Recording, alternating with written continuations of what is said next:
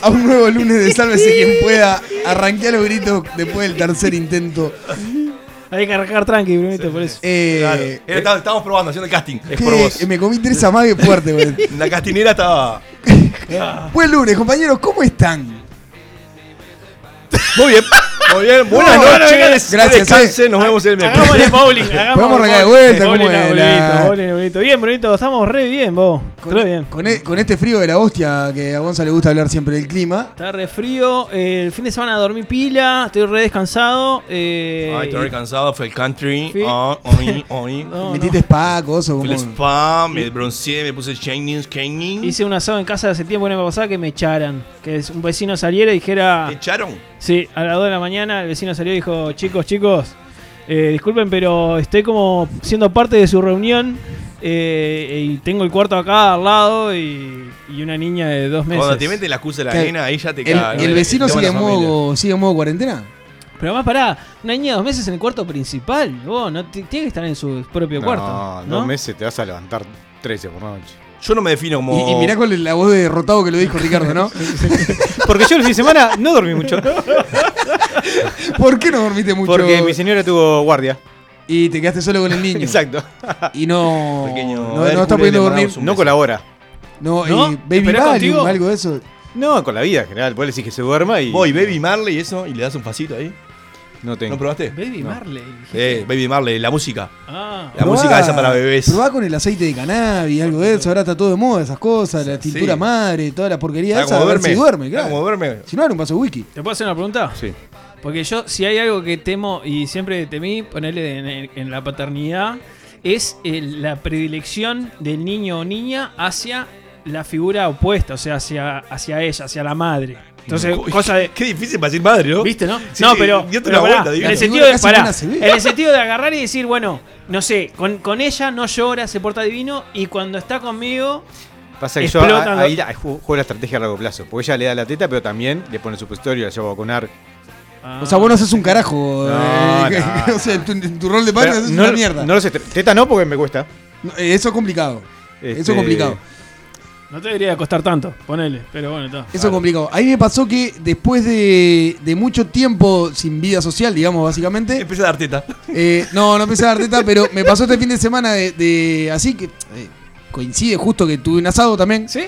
Tuve un asado. ¿Te sí. echaron también del patio? Tuve un asado también, me echaron del patio. ¿Sí, a las dos? Sí, sí, a las 12 en punto. Con la, con, la, con la excusa de la nena. Eh, y me acosté a las 7 de la mañana. Qué lindo. ¿Hace No- cuánto que no le hacías eso? Meses, muchos meses, casi, po- podría decir que casi un año. lo mal que la pasé el domingo, vos de verdad. eh, ¿Te rompiste? de verdad pasé durmiendo. O sea, pasé, hacía mucho tiempo que no, me pasó como pedo el fin de semana, ¿no? Porque no, no disfruté un carajo el domingo, pasé durmiendo. Literal. O sea, me di cuenta que mi cuerpo está destruido. ¿Cuál es el horario perfecto para hacer un Zoom? Con la familia un domingo. ¿Un domingo? Sí. ¿Siete de la tarde? Porque, en- Ocho. porque a mí me Sí. pasa en mi caso que, Sí, coincido. que, claro, mis padres y mis hermanos, vida ya, Sí, sí, este, hacen vida de viejo, no sé No, por qué llamarle así. Porque, ¿por qué así? porque me ponen Zoom lo- a los mediodía, tipo dos y media Ah, del no. domingo. ¿Del domingo? Claro, Uf, y es tipo, uh, desayunando. es el día que tengo para dormir, vos. Claro, y, ta, y, y- y no, porque que esto y lo otro es difícil de coordinar. ta, No, siempre me no, sumé, siempre me sumé, nunca dejé, pero claro, le hago el Zoom de acostado. Claro, un poco de respeto por el domingo, que es el día para levantarse a la hora que uno quiere. Es más, yo creo que un mensaje te debería hacer prender la cámara y que te vieran durmiendo. claro, esa es buena. Debería ser por lo menos después de la una. Una y cuarto, aunque sea. Después las dos. Que a, la- que a los 20 minutos estás conversando, te levantes, te No, vas a hacer pasa- una ducha. Le pasa, que, es le pasa que también es verdad que el domingo mucha gente duerme siesta. No es mi caso, mucha gente duerme siesta. Sí. Tampoco lo puedo poner después de almorzar porque en No, realidad pero- también está perjudicando al otro. Pero una, una y cuarto, una y media, el, ideal. horario, el horario ideal es Sí. 19, Voy a poner 20. dos. Cinco. Dos, dos de la tarde. 19, 20 para mí es lo mejor porque es. Porque además ese es el día que te levantás, que de repente almorzás tranquilo, que tenés como el tiempo ahí para estar tranquilazo. Entonces a las 19, 20 horas es la hora en la cual o te pegas un corchazo o haces alguna cosa de esas. O si estabilizas. Un doca o sociabilizás. Entonces está bien esa hora. Vamos a, vamos a también invitar a la gente que nos está escuchando a que se comunique por todos nuestros canales. Eh, vamos a saludar a la gente que está en nuestro Instagram live sqp.ui. También nos pueden escribir a Facebook eh, sqp.ui. Al XL, que ¿cuál es, Brunito? 09. Ah, me encanta esto. Eh, 09. Lo, lo tengo acá, lo tengo acá. Lo tengo acá. 099 458 420. 420. El negro es el único tipo que se acuerda los No, números de memoria. Sí, lo tenía, me lo estaba buscando en mis archivos mentales. Pero Igual me gusta, me gusta el ACB que le genera a Brunito. A mí me mata porque además lo tenía puesto acá para verlo y se me bloqueó el celular. Claro, Pará, sí. Me estás, estás saturando, te voy a bajar un poco. Es- es una cosa Sí, de- sí. Lo que pasa es que al principio no, Estás- no pasaba nada. Estás hablando tan fuerte, Bruno, que la gente ya. te- bueno, ahora sí, dale. Una cosa así que me pasó el domingo que tuve el tiempo para ponerme a hacer zapping, cosa que a mí me gusta. La gente hoy en día lo Pará, te bajé demasiado, Bruno. Pará, pará. pará. Ahora, ahora sí, Bruno. Uh, el Ay, tijera. Bruno volvió. Eh, Estamos practicando. ¿viste- Vieron que la gente cada vez hace menos zapping. Ah, Yo tengo un problema con, con eso, es que es necesito hacer zapping. Necesito agarrar la tele, poner el cable y empezar a cambiar de canal hasta que encuentra ya algo que igual si lo agarro en pesado no importa, pero que me llama de una película, lo que sea. No, películas no. Películas nunca, nunca pude en mi vida, nunca pude agarrar una película empezada que no haya visto. Si la vi, capaz que sí, pero si no la vi, no. Ah, por lo general la película está en el cable y ya la viste toda. Entonces, No, bueno, en otra- pero en otra época no. Pero, pero sí, un programa choto, un programa deportivo, sí. Un programa deportivo. Me encanta Puede estar de- hablando de, de lo que pasó en, en la fecha B de Brasil y tal, y lo dejo ahí. Acá nos tiran las redes, Aqua Montevideo nos tira odio el zapping. Ah, yo lo amo. No puedo. odio. No puedo. Hasta en la música dice. No, no, no puedo vivir sin el zapping. O sea, es como que mi momento de distensión es ponerme a, a cambiar de canales hasta que allá puedo dar la vuelta 10 veces eh, a todos los canales hasta que encuentro algo. Algo que agradezco. En es el. Pero, pero generalmente no vas a encontrar. Sí, el domingo encontré American Pie 2. Si quieres encontrar, encontrás. Está, pero ya lo habías visto. Ah, Es- sí, claro. Ah, bueno. Pero encuentro algo que me resulta atractivo, no importa si ya lo vi o no. Nunca pude, nunca pude, nunca pude eso. El, Encon- el zapping. Encontré American Pie 2 y, y me di cuenta que era una, una película o una saga de películas que, que había marcado a, a una generación. O sea, porque te, te marca. Me acordaba perfectamente de toda la película. La de- uno te marca. De todo lo que, Mm. yo lo que pasa es que en mi adolescencia la agarré con la 2. Entonces creo que me marcó un poquito más. Fui al cine a verla y todo, me acordé de eso. Y no, me puse a pensar eso de qué películas de esas eh, eh, bizarras o, o nefastas de, de esa época de los 90, principios del 2000, nos marcaron en nuestra adolescencia. Esa época. Bueno, eh, la de Ricardo, nos vamos. claro, Ricardo, tu adolescencia fue en los 80, ¿no? La venganza de los nerds. Claro, Pin, ¿cómo era? Porquis. Porquis. Pero bueno, ¿qué, qué película, ¿qué película lo marcaron en su adolescencia? Despedida soltero. Una primera película con Tom Hanks. Fantástica. ¿Qué año estamos hablando, Ricardo? Que no, es- que no- que no es el 80. rea- que no fue reality de Marley. 84 debe ser. No la, no- no Recuerdo esa, ¿eh? recuerdo Porquis. Recuerdo ¿Película que me marcaron? ¿Qué te, Sí. ¿Bizarra o qué me marcaron? No, una película que te haya marcado en tu adolescencia. Sí, bueno, a mi adolescencia, perdón. Iba a ir a mi niñez, que era, ya sabíamos la respuesta, que iba a ser mi pobre angelito. Pero en, en mi adolescencia, Claro, andar con menos obvio. eh, Blair Witch. Blair Witch, pero eso lo Ah, Proyecto Blair Blair Witch. Witch. Sí, Qué trucho era- que era eso, vos.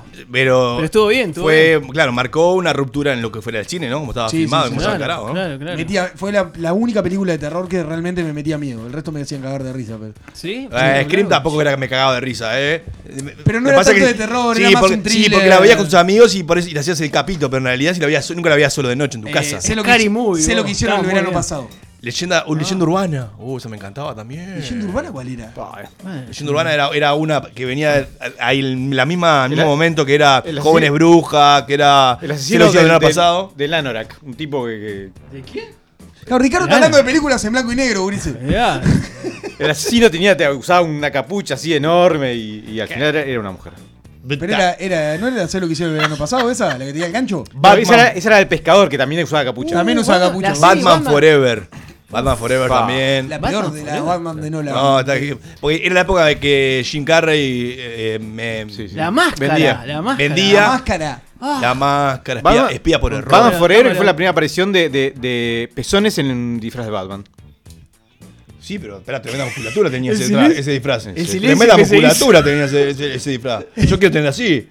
¿eh? Esos pectorales así, marcadonguis. Que te pueden Mira- sacar un ojo. ¿Eh? Mira quién habla, es más de la niñez, pero mira quién Sí, habla. Por ejemplo, eh, querida encogía a los niños, Bueno, querida agrandé el bebé, Space Jam. Space Jam, por favor, me paro. Sí, Space me Jam paro en este momento eh, para alabar Jam. Fui a, ver, Space Jam. Jam estuvo fui a ver. Space Jam al cine solo. Pará. Me sentí un pedófilo. Eh, y lo que te diga es, sí, bueno, eh, pero eso te pasa en todos los ámbitos de tu vida. Eh, lo, lo que, una, una que, que me pareció zarpada es Los Campeones, la de los patos de Anaheim, cuac, cuac, cuac, la que está Steven, Emilio Esteves. Emilio Esteves, el hijo de, Sí, de, de de hockey- hockey sobre hielo. A la que la vieron lo de los patos, Ah, que hay varias, sí, hay varias. Sí, sí, sí, Las sí, tres me acuerdo primeras, divina. Me acuerdo cuál es, me acuerdo cuál es. Divina. Pero bueno, eh, un domingo la verdad que de lo, de lo menos productivo posible terminar mirando American Pie pensando en esas películas la cual eh, pueden haber marcado mi, mi adolescencia. Así que después de este eh, glorioso, glorioso pasaje por películas de porquería, eh, nos vamos automáticamente al primer segmento de este lunes de Salve si quien puede.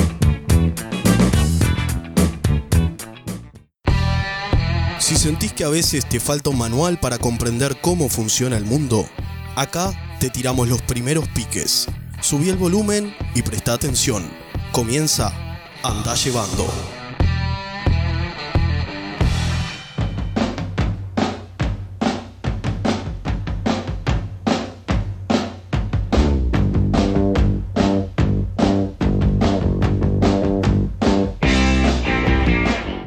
Bienvenidos una vez más a Andá Llevando, el resumen de noticias no apto para blanditos, en donde te contamos lo más importante que sucedió en esta porquería de planeta los últimos 7 días, hoy con una eh, Picant Edition, en la que esperamos que te sientas ofendido en algún momento.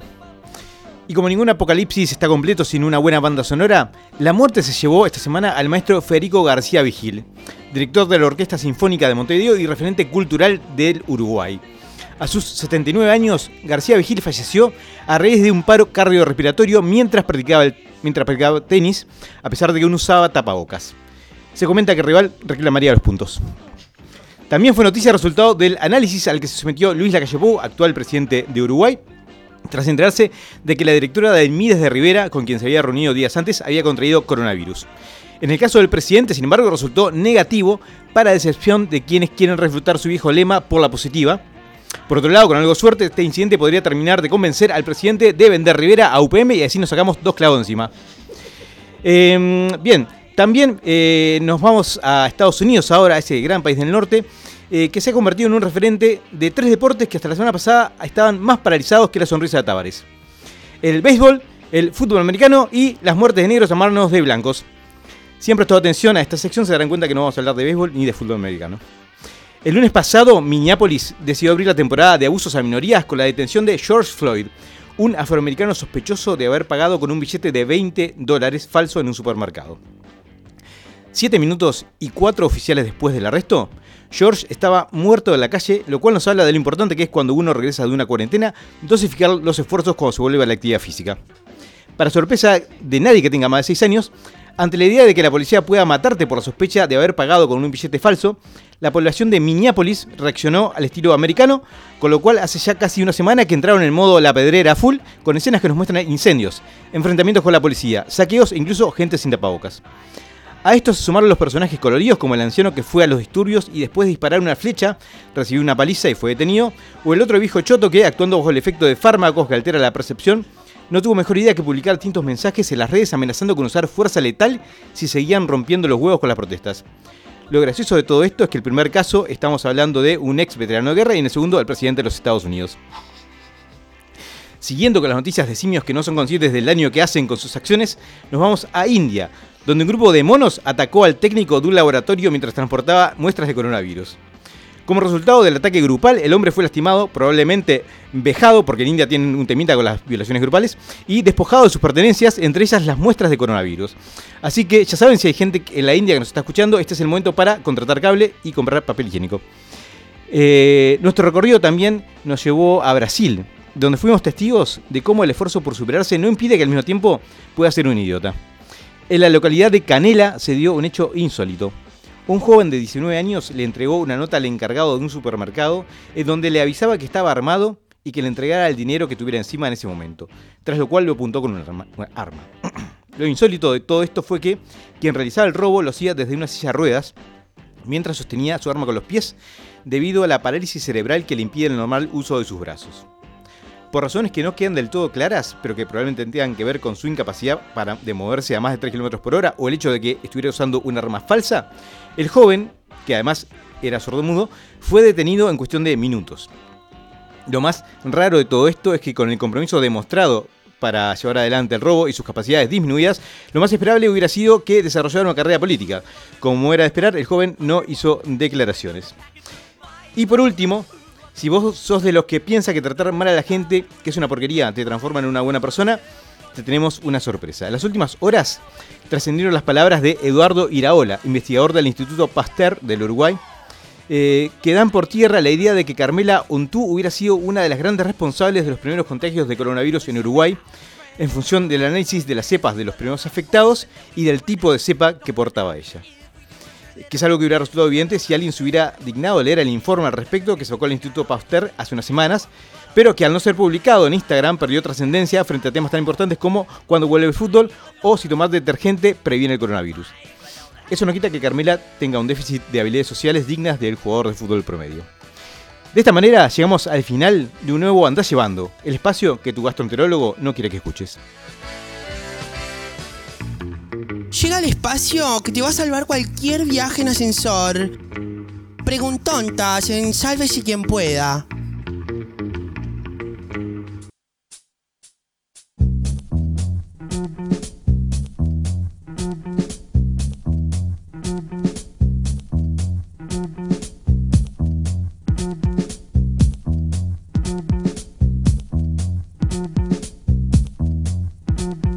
El espacio de la gente. Tenemos saluditos. Tenemos saluditos, tenemos mensajes en, WhatsApp. Tenemos familiares de Gonza que eh, fervientemente están reclamando de que Gonza permanentemente los lo Zoom con su familia los hace desde la cama.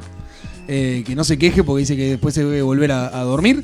Eh, y después tenemos gente también diciendo que volvió a ver Space Jam en Netflix, lo cual está en boga. Eh, mis palabras en estas semanas vienen siendo preciosas. boga, está bien, está bien. Está, está en boga últimamente con esto de- del documental de Jordan y eso. La gente está volviendo a ver Space Jam y esta vez en una calidad eh, como la gente. Sí, en boca de todos. Y lo que está en boca también son el tema de los vampiros. Porque Víctor del Barrio Sur dice así, terreno de Ricky, ¿eh? Si un vampiro muerde a un zombie, ¿el vampiro se convierte en zombie o el zombie en vampiro? Ninguno de los dos está muerto si el virus solo afecta a gente viva. Para así lo que se entienda ahora, por favor. Eh, Despacito, despacito. Ninguno es afectado porque son virus que afectan a la gente viva, no a la gente muerta. Ay, lo dijo Sí. con la propiedad de un friki, ¿eh? Este, Yo para mí si un zombie para mí yo, lo que, Yo lo que pensa- para mí yo me para mí encanta. lo que pensaría es que si un zombie ¿Censo si de qué? muerde al vampiro el vampiro se convierte en zombie no así eh, en retrospectiva retrospectiva no Pero ¿por qué? ¿Por qué? en- eh, eh, no es, es una inecuación no una ecuación Si hubieras eh, leído la, la marcha eh, zombie de- del mismo creador de. Guerra Mundial Z, Sí. hubieras respondido esa interrogante. ajá ¿Sucede eso? Aparecen vampiros. ¿Cuánto tiempo, a- a, digamos, al pedo que tenés, Ricky? eh? a ver a ver si puede responder la pregunta Intereses no convencionales. Inés de Melo dice No es tan fácil ser hipster. Es muy fina la línea que separa el ir muy moderno a ir como un payaso. Es verdad, ¿eh? Voy con esa, voy con esa. Porque hay gente que usa, por ejemplo, los pantalones tres cuartos como de payasescos. Los he visto. Con tiradores. Ah, pero eso es la. Pero. Sí. De Sí, tela. Igual es de hipster, escocesa. es de hipster. eh, sí, el, el hipster es como, es como Con gorrito. Es como un hippie moderno, ¿no? Eh, No, es como medio la concepción Es medio como un hippie no, cheto. no, un hippie no sé. cheto. El Es como una mezcla entre hippie No, cheto no, ahí. El hipster es, un- es un- alguien se quedó en- hace 40 décadas. 40 capaz son mucho, ¿no? Acá, el, el Ricardo, hipster tenía-. Ricardo, nuestro público mayor- mayoritariamente es hipster. Claro. Habla bien. El Pero hipster no lo usa dije de manera- saludos a la comunidad hipster del Uruguay. Pero sí, es muy fino. de la región. Toro de Colonia. ¿Cómo sabes que sos una persona normal y no un enano con gigantismo? Ricky. Sos el más indicado para contestar esto. Estamos Años todos- de terapia.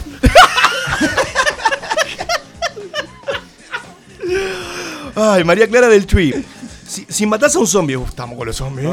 Esta, Pues está pegando, esta, ¿eh? sí, la, la, la Y el temática. tema so- de- lo que pasa es que el tema del coronavirus y eso es como que te lleva automáticamente. Hay temáticas que se repiten en esta audiencia. Si matás a un zombie, ¿es un muerto más o un muerto menos? Ricky. Es un muerto más porque si no es un muerto viviente, es una, es una clase mixta, híbrida. Por uno, para vos, ¿qué pensás? No, opino lo que dice el friki. Yo no le voy a llevar la contra. Nuestro especialista Lo que sabe de certificado. zombies es claro. Vos tenés una licenciatura en esto. Vos sabés es que te- increíble. el- el- Pará, o decime sea- de vuelta la respuesta porque. Es cosa que porque me resulta poco atractivo el zombie, además. Es terrible, como- pero en, mi, en una de las bibliotecas de Ongasa hay un estante que ¿Qué son zombies? libros sobre zombies. Po- ¿Podés, podés, vida. podés terminar la reflexión de vuelta? No, porque qué vida de me, mierda. me quedé en tu, en tu carita de felicidad hablar del tema. y no- Que el, el zombie es una, es una categoría híbrida. Entonces Sí. vos lo que haces es, es de, ¿Híbrida en qué sentido? Que es. Que no está ni en una, el otro es un conjunto mixto. Está todo comidito, está todo comido. O, o sea que también. O sea que está con vida, digamos. Podría aplicarlo al vampiro. No, porque ahí me parece como que se. se- se- Es mixto. ¿Cuál es, ¿Cuál es la diferencia entre un vampiro y un zombie? no, uno, uno chupa la sangre. Uh, pará, pará, que además Ricky en el cuello cara- y el, zo- el zombie es un muerto viviente que si te muerde te convertís en zombie, pero el vampiro si te muerde no te convertís Sí, en la vampiro. Sí, Voluntad, claro, te la convertís en voluntad vampiro si te muere el vampiro. Bueno, hay, hay, hay, Hay teorías diversas. Bueno, depende de qué vampiro. Y Bueno, eso. la audiencia no, si no importa, vamos por otro lado. Gregor Depositos. Gregor. Si soltás Bueno, de un décimo piso una pelota de tenis, una pelota de básquet y una pelota de pilates, ¿a qué piso va a alcanzar cada una después de que rebote? ¡Wow! Pará, pará, porque me. Un dolor de cabeza. Pará, porque me entró- ¿Qué me- pelotas tiraste? De una de tenis, una de básquet y una de pilates. Lagarto, volvé. Eh, la, de, de, un décimo piso, perdón. eh, aclaro porque lo del piso es interesante. la de Pilates va a alcanzar eh, Nah, el segundo, medio el primer metro. piso. La pilates son las pesadas, esta la No, la, No, las pilates son, no, las- no, las pilates no. son las- son las grandotas esas de tipo para yoga, esas cosas que usan. Consigo la de la Crawford. embarazada. Se va la embarazada. Pero no son tan pesados. Esa- No, por eso, pero para no Pero no es por esa- peso. por eso, pero Ro también. No pica, Pero no es por peso. Es por nivel de rebote. No, No sí, pica. sí. Yo le digo más fea la de básquet más que nada. Depende, claro, para mí la de básquet va, va a llegar a un sexto piso. Aclaro que dice si, dice si la mierda, Dice si soltás, De, si soltás. ¿De cuál, soltás, soltás, ¿De cuál la tira? ¿De qué De piso? un décimo, décimo. Décimo. Yo creo que la, la de Pilates va a llegar al primero. La de básquet para mí va a llegar a un tercer piso y la de tenis un poquito más. Depende de la no- marca. Más de- que la de Ah, para mí la de peno, la de, la de, la de tenis. Ojo. Ojo. La de, la de tenis no llega. La, de tenis no llegará. la de-. La de penis. La de penis. Bueno, Sí. chicos, vamos con Nuria de Parque Valle. Dice, ¿en qué idioma piensan los sordomudos de nacimiento? Los sordos de nacimiento, perdón. ¿En qué idioma piensan los sordos de nacimiento? Es buena esa en español. Claro. Si estás acá, en español. Sí, porque no, lees. No. Claro, Y lee. te hablan. Todo el mundo te habla, lees todo, es Claro. en español. ¿Sabe? O sea, el sordo. Ah, no, no tengo ni idea. Un sordo lee, Sí, claro. o sea, aprende a leer, Sí, a, a leer nuestro idioma. sí. Nuestro idioma, digo. Pará, boludo. Pero que, Wow. Un sordo. Wow, un ¿Un sordo a leer? Sí, no, no. ¿Un sordo a leer? Sí. Yo, mira, capaz sí. que lo lee con no, con, con- no mantiene Con la otra pronunciación. en su pensamiento, pero pero lo Sí, va a leer entiende, y claro. lo va a entender. Yo- Claro, Claro. Gonza. Yo de, de chico ap- aprendí a leer portugués y no tenía nadie que, que- con quien hablar portugués, pero igual lo. lo- Sí, pero, ya- Ah, pero vos sos raro. No, pero sabía, está bien, pero una cosa es cuando vos escuchás y, sa- y pero no escuchaba, cómo- era. De, porque, y no, pero sabés como, como un idioma. Si yo ahora te pongo una- un texto en, en, en, yo qué sé, en checoslovaco, no, existe ese idioma, pero no importa, Pero- vas, a, vas a, a- a asimilar, digamos, cierta... pero es lo mismo, porque la referencia va a tener el tipo va a ser alguien que hable castellano. Claro. Bueno, No porque no lo escucha. Ahí. Pepe del Centro ¿Qué dice, pregunta? ¿quién fue el sorete que diseñó el teclado y puso la B al lado de la V? ¡Uh! Uh, sí me pasa permanentemente en el celular. Teclado, otro tema fanático para nuestra audiencia. Paso, ¿eh? paso por burro permanentemente por errarle a la tecla y poner. No, eh, no, no, no, te no, excuses, no, no te no, excuses no. en eso. No, no, existe la- el corrector en el celular, en la no, computadora. no en uso, no uso corrector, pero. eh, Puedes usar un diccionario. Ah, deberías. Puedes usar un diccionario. Paso por burro con P corta. No le eches la culpa a que las teclas estén cerca. No, me, me pasa con eso. Hay No, con otras no- que Chile erro No por te, burro. no- no te pasa con la G y con la H que también están al lado. Entonces no es por un, un tema de, de- Claro. de- de- Es un tema de que no sabés, Obvio. que sos un, un inculto. Obvio. No te pasa con los tildes. ¿Por qué no pones tilde a las cosas? O con la T y la Y, no, tampoco te pasa. Claro. En realidad, es la, la- la excusa, la que dice no estaba al lado, es la excusa vago. del analfabeto. Es el vago. Claro, claro que sí. Tengo- Denuncialo públicamente. Había que decir y se dijo.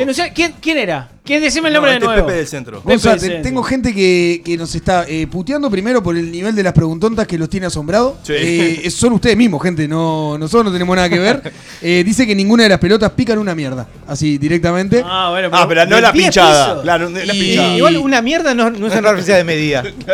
Y después eh, Sole nos dice que, que los, que los sordos aprenden en su idioma directamente. Gracias. Su lenguaje directamente. Gracias, Sole, por matarme la derecha. Puso son, son bilingües, o sea que supongo Son que también. bilingües, hablando de los De origen. Supongo que también, eh, por favor, Sole, danos un poquito más. Supongo que también aprenden español, pero no. Julia de Palermo dice: Lo bueno, ¿engorda? Sí. Solo si lo sí, sabe bien. claro que sí. Siempre, sí, por supuesto, y hace mal. O sea, la reflexión que estamos haciendo es: si sabe mal, escupilo. Sí, claro. Claro, para si querés. Sí, sí, sí, sí. Ah, genial. Bien, eh, hay- no hay nada, no hay nada que, que- que sea bueno y que no engorde. Pasa que El pan engorda, la, reco- la- el refresco cola engorda, la Pero- cerveza engorda, la cola engorda todo. Pasa la, la forma que tiene la, también la biología de, de engancharte con esas cosas. Si las cosas hicieran mal y además eh, tuvieran un sabor feo, no, no. Yo igual creo que es porque nos acostumbramos a eso. ¿eh? Yo creo que si vos nacieras y, y hubieras nacido en una familia que todo lo cocinara, por ejemplo, sin azúcar, O sea, vos re que, aburrido, vos decís que la hamburguesa del, del restaurante más famoso de comida rápida es un gusto adquirido. ¿Estás diciendo eso? No, no, Hacete no. cargo. No, no. Yo creo que las No, cosas no saludables salen mejor que las saludables. No, hay cosas que para mí sí son gustos adquiridos, como por ejemplo la cerveza es un gusto adquirido. Ta, la ta, primera ta. vez que tomás cerveza nunca te No, gusta. pero no estamos hablando de eso, estamos hablando de si lo bueno engordaba. la pero eso. ¿Hay algo, que no se- ¿Hay algo que sea riquísimo y que no engorde? Que sea riquísimo para el, el común de la sociedad. Pregunto, pregunta abierta. Polémico. Hoy, pa, estoy re filosófico hoy, eh. La stevia. La stevia. bueno, Peter de Punta Gorda. Eh, ¿Por qué el ajedrez es considerado un deporte y el sudoku, por poner otro ejemplo de juego mental, no? Eh, Qué bueno está el eh, sudoku. el ¿eh? hecho- Sí, pero que estés comparando el ajedrez con el sudoku significa nunca en tu vida jugaste una partida de ajedrez decente. ¿Cómo se llama? Peter. Peter, hazme un favor. Anda a la, a la Federación de Ajedrez del no Uruguay. tiene comparación el ajedrez. Andá a sudoku. 18 y andes. Yo creo que el Claro. sudoku también. No, pero mueve el músculo mental. No sé, si- no sé si mueve- claro. Al igual que el ajedrez, vos. O sea, es diferente, sí, Claro, son pero el, otra ajedrez, el ajedrez es estratégico eh, al 100%. Bueno, y el sudoku es matemático al 100%. Bien, hago. Espera, una última para charlar. Eh, Federica de Punta Carretas. Cuando nos muramos y nos lleven al cielo. Nos, mu- nos muramos. Nos muramos, así es así, nos muramos. Nos convertamos en un muro. Acá- mural. Yo leo textual, ¿eh? Dale, dale, dale. Dice, No, cuando no. nos muramos y nos lleven al cielo, ¿nos separarán por estilos musicales en otra vida? ¿Qué pregunta de mierda es esta? Sería muy bueno igual. eh. Es- Sí, Yo no, no, no sé si es muy Tipo, bueno. por acá Acá- los reggaetoneros, No, por acá los rockeros. No, para mí meten a todo el mundo juntos, vos. O sea, para Acá- mí. Porque Claro, eh, el nazi del- de, la música Bruno dice que él con un reggaetonero no podría estar eh, por la eternidad. Sí, dale, dale, te quiero ver solito ahí arriba. Porque si te morís vos primero, estás allá arriba solo. Y tiene que hacer las bases solo. el Pero no vas a querer a alguien que sepa bailar bien reggaetón o funky brasilero. Porque te gusta el rock and roll. Dale, No. No, dale. pero también tienes que fumarte, tenés que fumarte el trap por la eternidad. Pero también que Ah, Dale. me vuelvo loco. qué ahí. momento duro cuando Acá- Perdón. Cuando llega el ómnibus ahí con la gente que se va al, al- ¿no? más allá y, y a ver la gente de Dani Umpuy. No, no se bajen, no se bajen ustedes. Que ustedes siguen. ¿No? Y el resto. Sigue. Vamos, vamos una parada más. Una parada más allá para eso. ¿Qué tiene Brunito? No, Sole nos dice que aprenden el alfabeto en realidad los sordos. Por eso es que son bilingües que pueden hablar de cualquier idioma No con sé, eso. Sí, claro. Había muchos que ya estaban este, Y eh, entusiasmados. dicen que son tipo Gonza hablando inglés. Y acá hay gente que me está diciendo que soy un burro escribiendo. eh, Sí. Mucha gente. Bueno, nos vamos con esta última y dice Clau de Portones para reflexionar. Clau nos dice, ¿por qué se llama olivo al árbol de las aceitunas? ¿No debería llamarse aceitunero?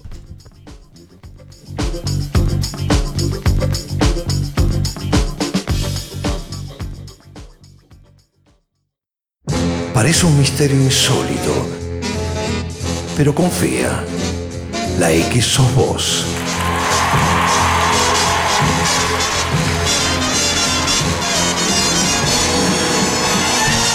Desde la República Oriental del Uruguay al mundo. La X. La X, cultura independiente.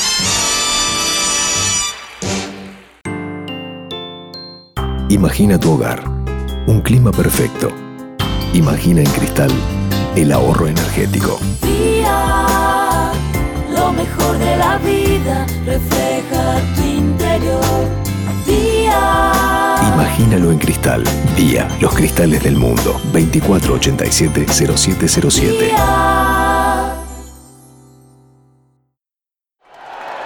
El país te trae la colección de vinilos Conciertos en Vivo para que disfrutes del verdadero sonido del rock and pop. 12 vinilos para revivir los shows en vivo de estos tremendos músicos: The Rolling Stones, Coldplay, Adele, Bon Jovi, Oasis, Red Hot Chili Peppers, Lenny Kravitz y muchos más. Primera entrega The Rolling Stones. Pedir en tu kiosco a partir del martes 17 de marzo a 550 pesos. Tu peux pas te perdre la X. Hi, everybody. Qué pura vida, vida, vida, vida. This is Marky Ramone. Perfecto. No La X est la, est la meilleure radio au monde. Esto no puede ser, no puede ser. La X. Entonces, yo voy a cantar el tema.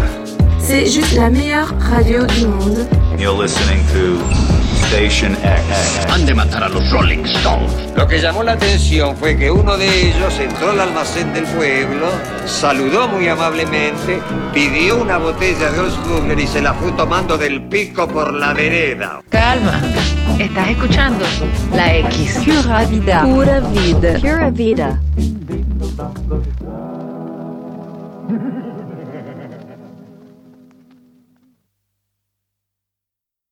Otra cultura es posible. La, X, de Uruguay al mundo. Sálvese quien pueda.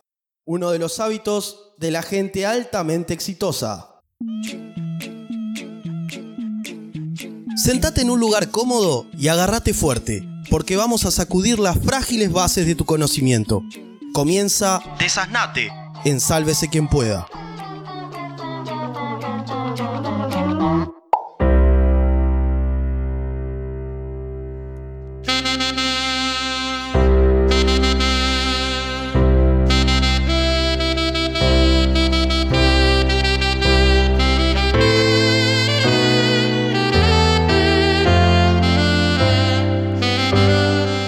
Qué linda con esta, con esta música sensual. ¿Te vas a casar? Este, no, pero me dan ganas con esto de entrar, entrar y, y chu- y chuponear a la novia una, ¿no? Porque te da para eso. Yo me, me quedé eh, helado acá así por la duda y dije, no hable nada Ahora, por la duda que me saca- casa la carrera. eh. Saca las alianzas en este Digo, momento. Bruno. ¿Por qué está Estamos arrollado? llamando Vos a, y yo tenemos algo estamos especial. llamando a Inés. Inés, por favor, atendenos. Eh, bien, hoy en Desanate vamos a hablar acerca de dos grandes tradiciones este, eh, que al menos en, Uruguay se viven de una manera muy particular, que son eh, los cumpleaños de 15 y las bodas. Y vamos a explicarte por qué eh, son una porquería de tradición y deberías renunciar a ellas. O sea, todo lo que dijimos antes fue al pedo, el prólogo fue al pedo. Pensamos que eres una persona con corazón. No, no, no, pero está bien, casarse está bien y, y- y- y festejar los 15 está bien, pero la forma en que lo hacemos es terrible por todo lo que, lo que eh, tiene eh, a sus espaldas la celebración, ¿no? Mandamos un saludo a todas las parejas que están casadas en nuestra audiencia que se están yendo en este momento. Y a, toda- a todas esas, esas quinceañeras que tenían su cumpleaños previsto para abril, para mayo, Mm. y que dicen, ¿qué voy a hacer con esta plata? ¿Comprar eh, drogas? ¿Aumentarme los pechos? Pueden viajar, ¿Eh? pueden viajar. Yo conozco a alguien que vive Ay, acá. yo conozco Sí, quinceañeras. Hay- tenemos amigos que pueden gestionar cosas para viajar. Ah, bien, entonces, empezamos por los cumpleaños 15, que quizás es lo, lo menos Sí. complejo, ¿no? Cumpleaños 15, eh, al menos como lo festejamos en, en- acá en, en Uruguay y en gran parte de América Latina, tiene particularidades muy específicas. ¿Por qué aclaro esto? Porque lo que son los cumpleaños 15 y los casamientos, si vamos a- eh, alrededor del mundo, las formas que adoptan obviamente son muy diversas, ¿no? Entonces nos vamos a centrar en básicamente lo que nosotros conocemos. ¿Qué elementos tiene tradicionalmente un un cumpleaños 15 estándar al que hayan ido? Ele- ¿Elementos? Sí. Bueno, esta canción que estamos escuchando seguro. Una canción de entrada. Una canción de entrada, ahí va. Esta Wiki. canción seguro en Ah, un momento. esas- uf, Sí. además es Wiki. el momento No, borracho de la no. noche. sí. Wiki, sí, va. Ah, sí, este es el momento que entrega la, la, la- la cumpleañera entrega las flores Claro, y, se hace una, una ficción de cuáles son sus mejores amigas que después al otro año se van a olvidar. Sí, claro. Y Pará, se le, va a clavar, le, va, le va a clavar el puñal por la espalda porque va a estar con su pareja. Yo no sé, hace mucho que no voy a un cumpleaños 15, pero creo que se dejó eso del cortejo que se hacía al inicio. Afortunadamente sí, igual se sigue haciendo Bueno. en, algunos, en algunos lugares, pero Es- la mayoría es ya un no. elemento así como Sí, histórico. Así Claro. como también se está dejando de usar los manteles ¿El vals. El vals. El vals, el vals. el cortar la torta con la familia, con los padres. Bien, todos los elementos que hoy en día eh, eh, conocemos respecto al, El colado. al cumpleaños 15, el, el famoso colado, el tío borracho, El tío borracho. que, se quiere levantar a la amiga. Este, Una que no tenga que levantar la mano, ¿me- ¿te animás? dale. No, no, digo, tirá una que no tenga El, la mano. el que va, el que Eh, va con, más, con más de 25 años a levantarse la guacha de 15, Bruno. No, tío, baja la mano. borracho, claro. Este, bien, básicamente lo que es la ceremonia actual del cumpleaños 15 tienen eh, como tres grandes fuentes de, de tradición, ¿no? Una es eh, todo lo que es la, la tradición latinoamericana que surge con los aztecas y con los mayas, donde a lo- a- en un momento determinado, como toda cultura, separaban a, a las niñas y a los niños eh, eh, y los convertían en adultos, ¿no? En este caso, este, cuando las mujeres eh, cumplían 15 años, se las mandaba a eh, aprender todo aquello que necesitaban aprender como mujeres, ¿no? ¿Qué, ¿Qué era? Y cómo criar un hijo, cómo cocinar. Coser, este, bordar. Bueno, no sé si coser bordar, porque los mayas y los aztecas no sé si, si cocinan y bordar o, o- o simplemente pegaban todo con Coca-Cola, pero este pero bueno, algo en esas ¿Por qué líneas. ¿Por qué se hacía esa, perdón, la, la pregunta, la ignorancia? Porque, Porque me imagino que a nivel biológico, ya el, el primer menstrueo, como nos gusta decir nosotros, este, ya había A pasado. vos te gusta ya, decir, ¿no? ya había no pasado. generalice. ya había pasado hace tiempo, hace un par de años. A los 13 más o menos, ¿no? Por ahí. 12, depende Bueno, cuál. pero, pero una cosa es que, que estés eh, eh, co- físicamente con las posibilidades de reproducir, otra cosa es que estés con la, con la exfusión de todos los elementos, ¿no? Todas las culturas tienen un momento en el cual los niños y los adultos se diferencian. En algún momento del siglo XIX inventamos esto de la adolescencia, pero, pero tal, lo cierto es que en realidad es un invento bastante occidental y bastante posterior. Generalmente siempre hay un momento que en algunas culturas es te afilan los dientes, te ponen lo- la- las manos en unos guantes con hormigas, o te hacen ir a cazar un, o te hacen ir a cazar un león, pero hay, hay un momento en el cual vos tenés que demostrar que La iniciación. Claro. En este caso era eh, ese momento en el cual se separaban y los hombres aprendían a, a- a combatir y las mujeres a este a, Ser a- amas a- de casa, digamos. a ser madres, que era alrededor de, de los 15 años, y todo esto con una presentación a esa tribu que veía a la mujer entrando en esa etapa, ¿no? Esto, es, esto fue algo que trascendió y, y Pa, permeó no- a la sociedad. No, no, no adaptable a la gente con ataque de- con pánico escénico, digo, ¿no? No había Eso es zar- posibilidad. Zarpado, claro. No, no- no te Qué van a expuesto, elegir, ¿eh? Qué expuesto Bueno, que quedábamos. Peor es Pero la, hoy en día la- pasa lo mismo. peor es la segunda No, fuente. pero hoy en día eligen hacer eso, mostrarse de esa forma. En esa época, eh, estamos hablando de Enrique, este, que le, que le pas- pasaba al mundo adulto, que en realidad era un mundo bastante esclavista. Bueno, pe- peor es el segundo, la segunda fuente que tiene el comunio 15, que son eh, en, en el mismo México, eh, la, la clase alta toma, digamos, esta tradición y la reconvierte a su, eh, a- a- con sus patrones. Entonces se inicia lo que es la presentación de sociedad de, de las chicas, ¿no? que, que significa básicamente. Esta chica está disponible para que alguno de los que tiene plata se case con ella. Está casi como una subasta, digamos. Yo no quiero, no quiero hacer ningún spoiler, pero hoy, actualmente en México, el tema de quinceañeras es un, o sea, sigue siendo un gran tema. De Claro. hecho, eh, más allá de que allá usan, por ejemplo, vestidos de colores más fuertes, como rosa, acá se usa mucho el blanco, Sí. ponele, allá es mucho, mucho rosado. Y sí. Perdón, bien. Y no, y lo otro es que, por ejemplo, con esto, y ahora lo asocio con esto, Ujú. de presentarse a la sociedad, una de las cosas que hacen tradicionalmente es recorrer toda la ciudad en, en su momento, que capaz que eran carruajes o algo así, ahora son como limusinas. Van en limusinas con sus amigos y ellas tipo a- arriba de, de, digamos, saliendo por el techo cielo de la limusina, como mostrándose en toda la ciudad. Así que, mirá, como si...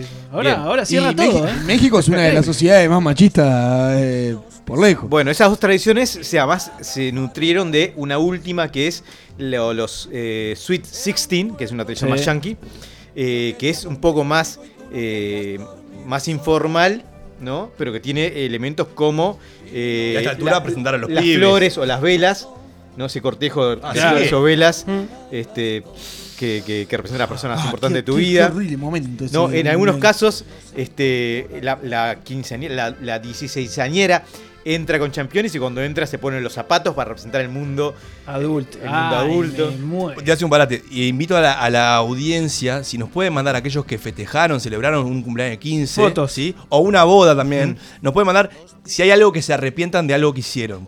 Ya sea por traición, por pedido de los padres, o porque le, gustaba en ese momento y hoy día les parece una aberración. Sí, hace poco fue trending en. en- en- en ¿A, a dónde nos puede mandar, Gonzalo? A nuestro celular 099 4 58 420. Hace poco fue trending en, en Facebook, que es mi red social, Por y Dios. en alguna otra, supongo, este, fotos de. Fotos bizarras cumpleaños de 15 de- que, con cosas que te parecían una tipa acariciando un arbusto, por ejemplo, ¿no? U otra entrando a caballo. Esas cosas que en su Ah. momento te parecían re cool y después las mirás y decís, "Pah, por Sí, sí, Dios". claro. Con los ojos de Eloy. No, hay cosas que uno. Este, bien, a partir de los años 30 más o menos, esta tradición sale de México, empieza a expandirse a otros, a otros lugares y a otras clases sociales. Y, eh, y la gente eh, entiende que es como casi un mandato social el, el festejar de esa manera, ¿no? Con toda esa mezcla de, este, de tradiciones que incluyen el vestido blanco, que tiene que ver con la pureza, me entrego, entrego a mi hija pura, ¿no? Porque está, está sin uso prácticamente.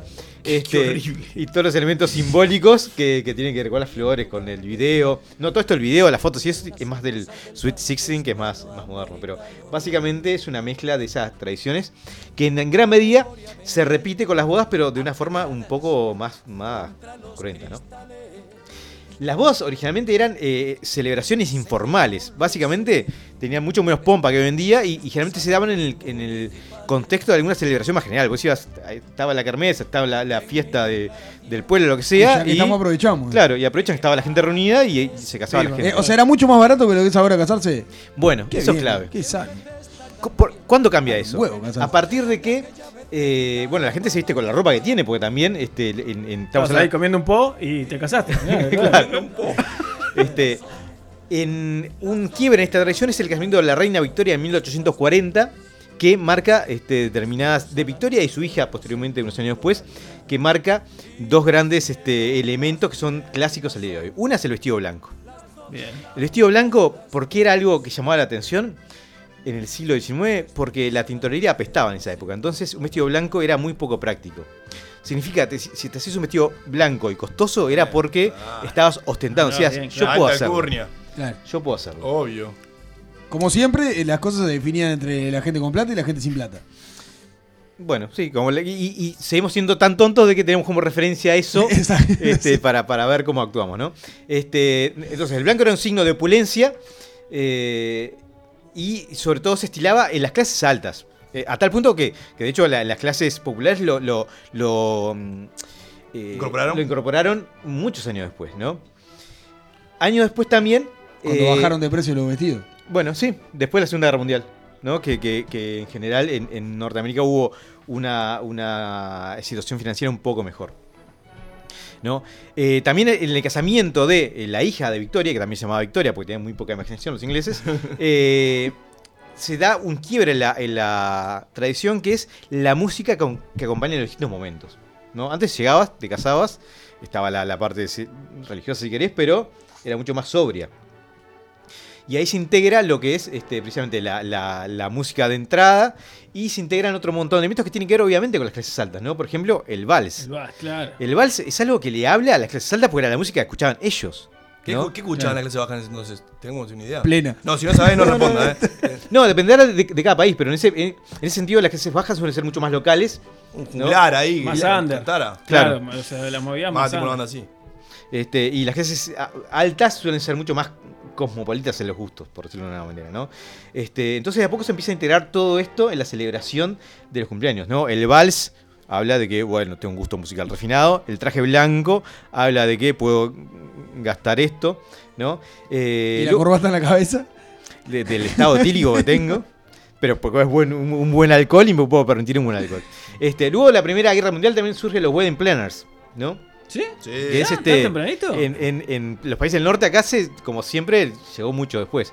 Este, Es un buen curro. ¿eh? con, una- eh, con un buen curro que es, generan este, redes de contacto que en general te venden las cosas más caras de lo que te saldría si fuera para otra ocasión. Claro. ¿no? Este, los servicios que, que se ofrecen en formato boda, el mismo servicio suele tener precios más elevados solo por ser para una boda que para ser para. Sí, el sindicato de Wedding Planner eh, está acá a la Claro, puerta si eh, a piedras y queriendo prender fuego el estudio. Si vos pedís presupuesto de PBT para vos, para un cumple, es más barato. Y Claro. el mismo presupuesto de PBT para un casamiento es más caro. Increíble. Exactamente. Hay que, hay que engañar entonces, hay que Obvio. decirle a la confitería. ¿Para qué que- es? Para un casamiento. No, ah, bueno, para, 30% para, más. para un asado entre acá, unos amiguchis, acá, ¿eh? Y bueno. 300 sale. personas. Amiguchi. Sale. Pedazo de asado. Sí, Bueno, está, es un asado. de fin de Somos año. de familia grande. Este, con el agregado que más a partir de los años 70 las revistas de, de bodas que se empiezan a, a- a popularizar eh, y imponen como, como valor agregado la creatividad. Entonces no solo tenés que gastar mucho, sino que además que lo tuyo fuera distinto a lo de los demás. Qué quilombo. Con lo Claro. cual empieza el- la tarjetita personalizada, el souvenir, todo, sí, empieza sí. todos los negocio. elementos que tienen que ver de vuelta Está bien, con, está bien. con marcar la diferencia, con que te acuerdes de, de mi experiencia por encima de las los demás. Con gastar plata. Y, y con gastar plata, porque gastar plata implica Ostentar y ostentar. eso, claro, obvio. ¿no? Eh, Ah, pues, claro. Pero podés caer con unos látigos y empezar a darle a todo re en casa a todo el mundo y es diferente también. pero no es Y se van a ostentar. acordar, ¿eh? que se van a acordar, se van a acordar, ¿eh? Este, pero no es ostentar, ostentar tiene que ver con darte cuenta que, de que eh, básicamente el, el hijo truco de lo que, lo que gasto representa eh, el lugar en el que estoy. Que suele ser una mala, este, un mal consejo financiero a largo plazo. ¿no? Sí. Este, pero básicamente todo lo que es el- los cumpleaños 15 y los casamientos tienen como, como referencia el. Primero, costumbres que están pensadas para la clase alta. ¿No? Y por eso se traduce en que cada vez que alguien quiere celebrar una de dos cosas, eh, tiene que pedir un préstamo o tiene que, endeudarse de alguna manera que resulta prohibitiva en general y problemática eh, a, a- mediano y largo plazo. El, el promedio este, de, un, de un casamiento sobrio por invitados sería lo- entre eh, 40 y 50 dólares de gasto. ¿Sí? Pero te estás quedando re tranqui. Un, un casamiento. Vos tenés el salón. Claro, lo haces en el salón comunal del barrio. El salón del Iyoke y, y el servicio de catering, viejo. Vos. ¿50 dólares por persona? ¿Ahora? No, ¿en Por serio? persona, sí, sí. ¿Sí? Es muy barato eso. Bueno, está, no, no, no, lo pasa como está el dólar ahora. 150 Sí, personas. estamos hablando de que son casi. Dos mil pesos. Son dos palos y. Casi sí. dos mil pesos. Más. Más de dos mil pesos. No sé. No, porque pensé, Pero, pensé en pero, 40, está, ¿verdad? A ver, dijo eh, económico. quedaste está bien, está cortísimo. bien, Sí, está bien. sobrio, ¿no? sobrio. Sobrio, sobrio. Todo- todos los chiches que tengas. Este, No, está bien, está bien, está Con bien. mucha cosa número. casera. Está No, bien no sé. Está bien. Igual, Pedimos digo, que se comuniquen con nosotros. igual por, por- por ese montón, ese cupete hace la fiesta, ¿eh? A- Contactar. Por la mitad. Sí, por la 50, mitad. 50 dólares son 2.200 Por pesos. la mitad, pero unos wedding planners los pongo con el coso de Chayanne, con el micrófono acá, que viste que la, la boca que. Con la cucaracha. que parece el loco, el loco de, del McDonald's. Hecho con El- alambre y cinta la hora. El, el Rick es el, el DJ, el famoso DJ sordo. Y de- y después, después con, el negro, con el negro hacemos de patoba. Y después la, la Gaby es este la anfitriona ahí que te hace la maestra de ceremonia. Ya está, listo. veo. Claro. ¿Pensás que 150 invitados por 50 dólares son como 7.500 dólares? Sí, igual me parece barato. Es barato igual, eh. Puede ser, sí. O sea, pa- para un eso- casamiento me parece muy barato. Por eso no me he casado. Eh, no, pero, Nadie. pero es eso, tiene que ver con lógicas que, que por alguna razón seguimos aceptando porque es parte de- del imperativo social, pero que no tiene sentido. No tiene sentido cuando, cuando hace un baile lluvia, yo qué sé. Este, Claro, pero eso estamos hablando que eso desprestigia. Bueno, pero, incluso, incluso al día de hoy.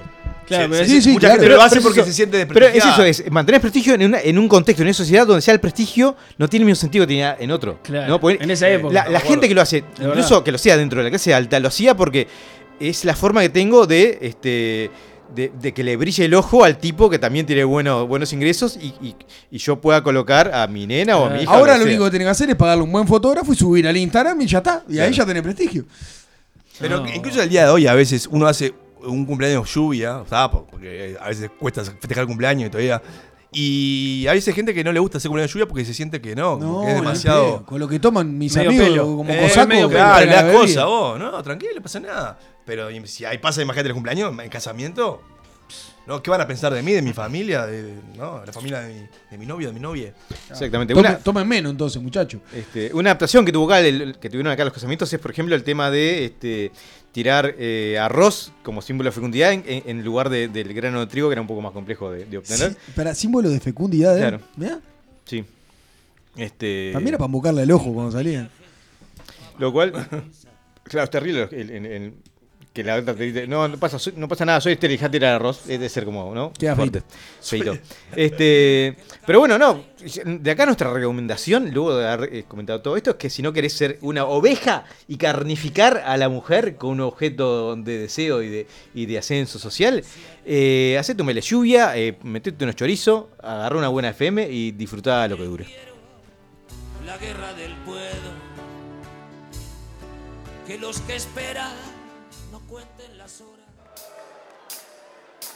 Thank you.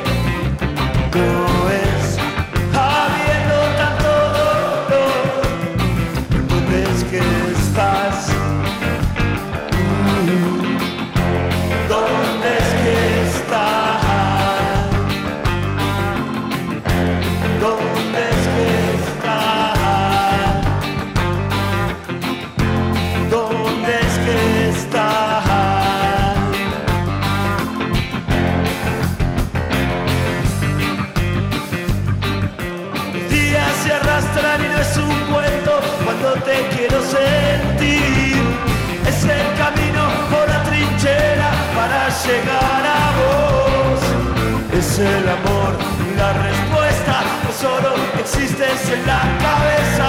Revolución en los corazones, la frase linda para decir.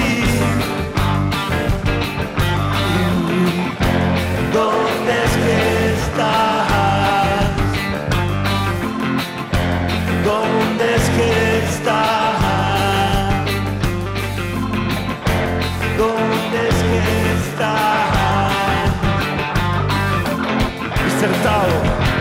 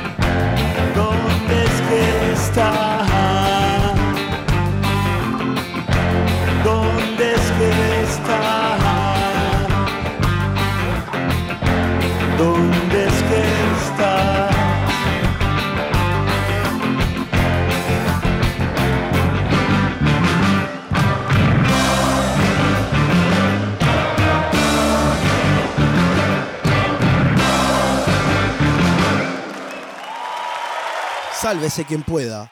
Un sopapo de frescura. El espacio que es una referencia para Wikileaks, el New York Times y Ricardo Davito. Comienza El Investigador en Sálvese quien pueda.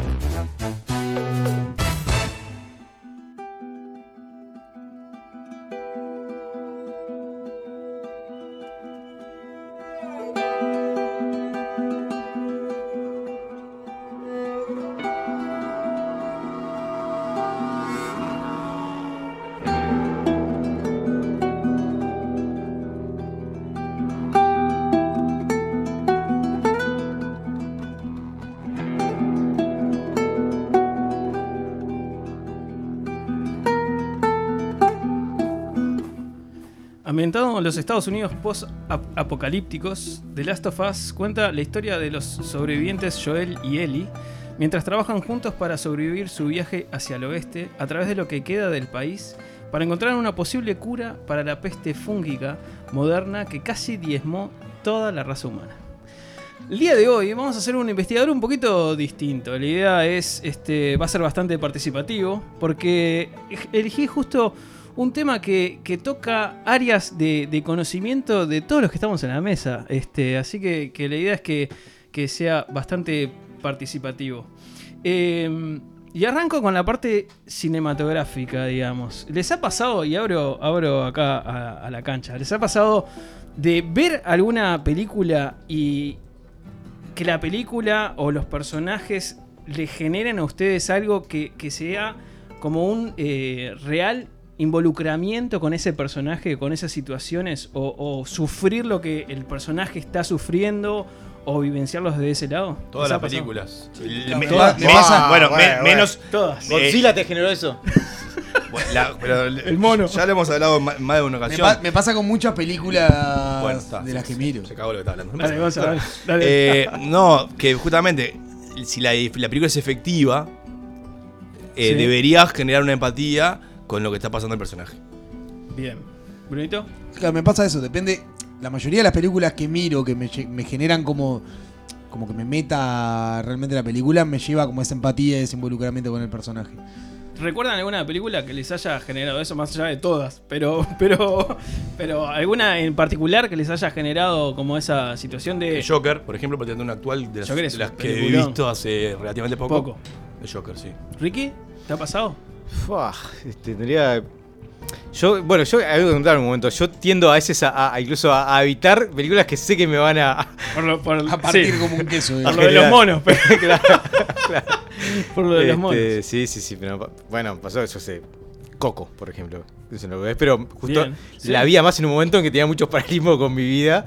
Ah, y me. me, me- Bueno, pero a ver, vos Sí. se genera eso y, y- y me gustaría quedarme con, con lo que con lo que Gonza comentó de, de esto de que si una y esto corregime Gonza con tranquilidad, pero si una película está bien hecha, genera eso, ¿no? Genera que vos te involucres con la historia, te involucres con el personaje y que nada, que lo sufras o, o que te tenga, digamos, Sí. al pendiente de todas las situaciones que están pasando. Sí, la, la película siempre tiene, tiene que atrapar su trama, su historia. Exacto. Después vos podés decir, bueno, eh, entiendo lo que al personaje le pasa, pero capaz que no lo, no lo veo reflejado en mí. Está bien, eso puede pasar. Pero que la, la historia te atrape es fundamental, si no, la dejas de ver automáticamente. ¿Saben qué es The Last of Us? Sí.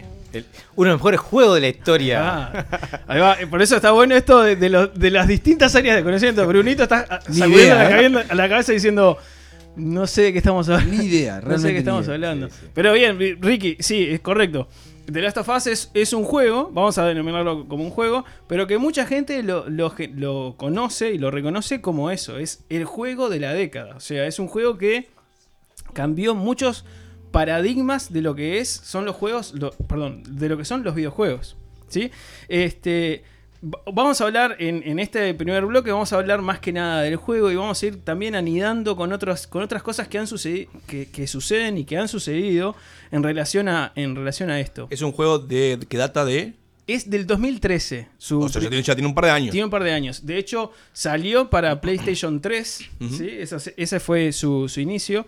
Y datos importantes o datos que, que- que está muy bueno este, saber es, en, aquellos años, 2013, eh, eh, fue una época en la que, justo hoy hablábamos de zombies, el que la temática Claro. zombie era estaba en boga. O sea, en 2009 salió The Walking Dead. Por esas épocas también este, sur- surgían series y películas de la temática eh, del subgénero zombie. Que tiene su nicho fuerte. Que tiene Claro, su nicho de hecho, fuerte. te iba a es que tiene una preguntar- biblioteca entera. Te iba a preguntar si, era del- si el juego era del estilo tipo Resident Evil. No, bueno, porque tiene zombies, pero. Claro, en realidad es el, el concepto y eso es una de las cosas que, que marca la diferencia. A ver, es un juego en tercera persona, ¿sí? Vos eh, vivís la historia del, del personaje o de los personajes, pero creo que, que- y más allá de que ahora en, un ratito hablemos y Ricky interrumpí o comentá todo lo que quieras comentar, porque está bueno esto de, de- y justamente es la idea de tener un investigador en que todos tiene punto todo juega.